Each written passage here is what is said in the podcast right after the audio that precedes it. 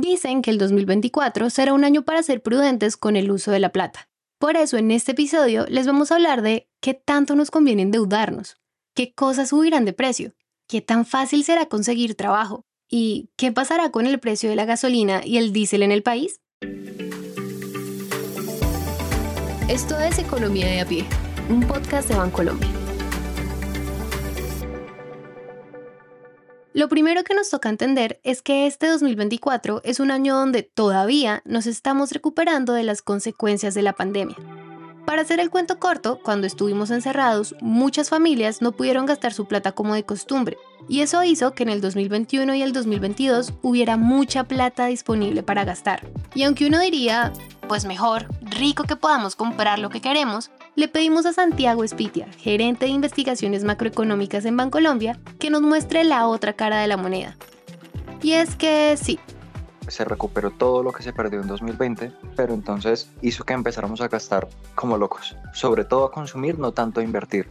Y ese fortalecimiento del consumo fue tanto que empezó a hacer que se desbalanceara la oferta y la demanda, que estábamos demandando muchos bienes de consumo, por otro lado, las empresas no estaban en la capacidad de producir carros tan rápido, de producir motos tan rápido, de producir ropa, al ritmo eh, que la estábamos demandando y se generó un desbalance oferta-demanda que hay la típica ley de la oferta y la demanda. Si, si uno necesita muchas cosas, pero se ofertan muy poquitas, los precios empiezan a subir y la inflación se nos desbordó y iniciamos el 2023 con una inflación altísima. Entonces el Banco de la República o las autoridades económicas en general, esto no fue solo, no sucedió solo en Colombia, sucedió en muchos países, tuvieron que empezar a subir las tasas de interés. Entonces se suben las tasas de interés y eso hace que uno la piense más para endeudarse y, utilizar esos recursos en cualquier tipo de gasto.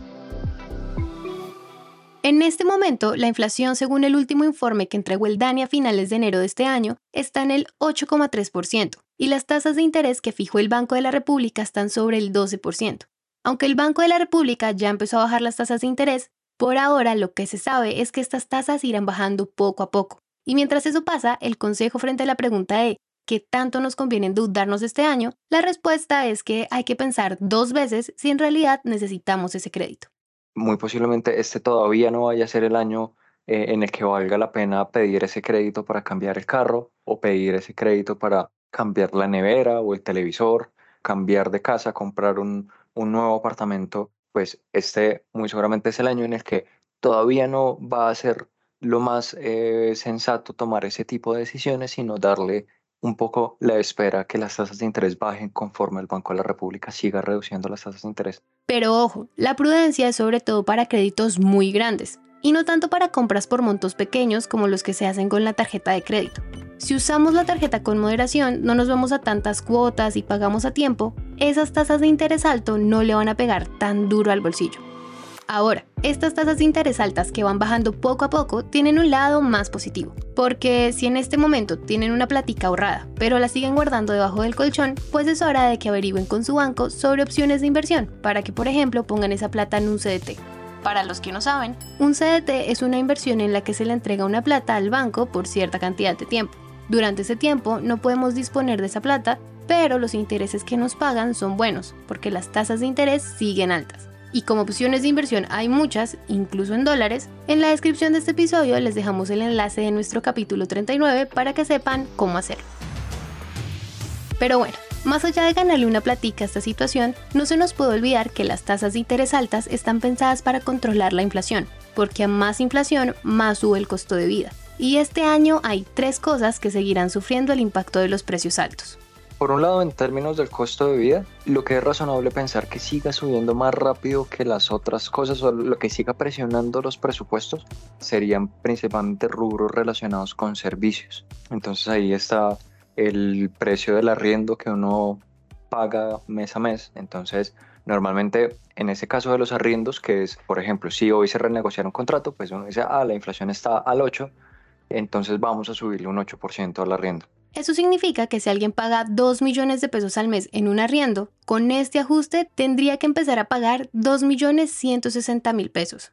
Parece poco, pero en un contexto donde todo está caro, cada peso cuenta.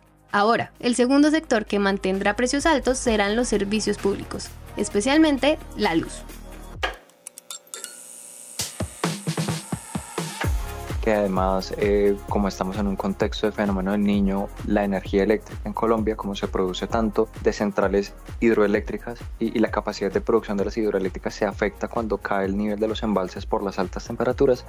Entonces ahí hay una fuente de presión que por lo menos en la primera mitad de este año va seguirse siendo evidente muy posiblemente a través del precio de la energía eléctrica que pagamos en el recibo cada mes. Y la tercera cosa que tendrá precios altos por la inflación son las matrículas de colegios y universidades. Muy seguramente quienes son papás o quienes hacen pago de ese tipo de, de servicios este año habrán sentido un aumento importante. Lo que se espera es que la inflación cierre este año mucho más cerca a, a la meta. Eso quiere decir que el ajuste de los arriendos, de las tarifas eh, las matrículas universitarias, la pensión de los colegios, entre muchas otras cosas, el próximo año muy seguramente no van a subir tanto como lo han venido haciendo hasta ahora. Y aunque esto es esperanzador, en la mitad de las tasas de interés y la inflación está el crecimiento económico. Y por supuesto, el crecimiento económico le pega directamente a los empleos. Si tenemos menor crecimiento económico, aumenta el desempleo. Y acá es donde la situación para conseguir empleo se pone, como dice el dicho, color de hormiga.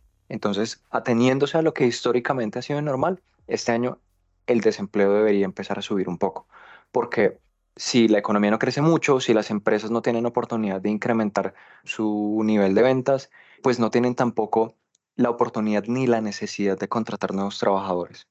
una empresa en general contrata más en la medida en que necesita más trabajadores para eh, crecer eh, sus operaciones, para crecer sus ventas, para producir más, para prestar más servicios entre muchas otras cosas. Entonces, en la medida que eso no va a pasar, la demanda por trabajo puede ser relativamente débil. Acá es importante entender que el año pasado tuvimos una situación similar, pero no se notó tanto porque el gobierno nacional y las entidades del Estado tenían plata disponible para contratar.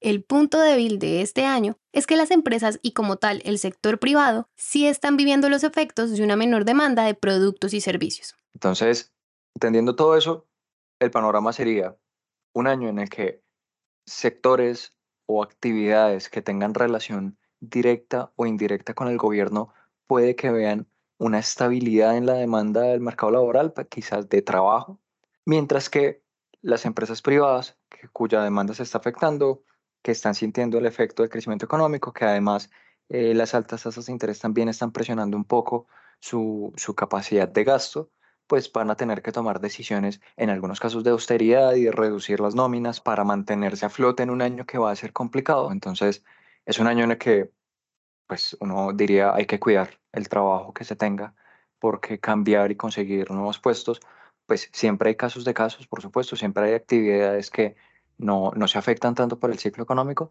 pero en el promedio y para eh, una porción importante de las personas sí puede ser difícil hacer ese tipo de cambios en este año particularmente. Yo sé cómo sonó lo que acabo de decir Santi, pero no hay que perder la calma, sino entender que es probable que eso pase y las decisiones que tomemos deberían ser decisiones que tomemos con cabeza fría. Y como otro de los factores que más impacto tiene en la economía de un país es el precio de los combustibles, Aquí el panorama es más alentador. Por un lado, los precios de la gasolina ya subieron casi que todo lo que tenían que subir para igualar los precios con el mercado internacional. En la descripción de este episodio les dejamos el enlace para que escuchen el episodio 44, donde les contamos qué pasó con el precio de la gasolina en el 2023.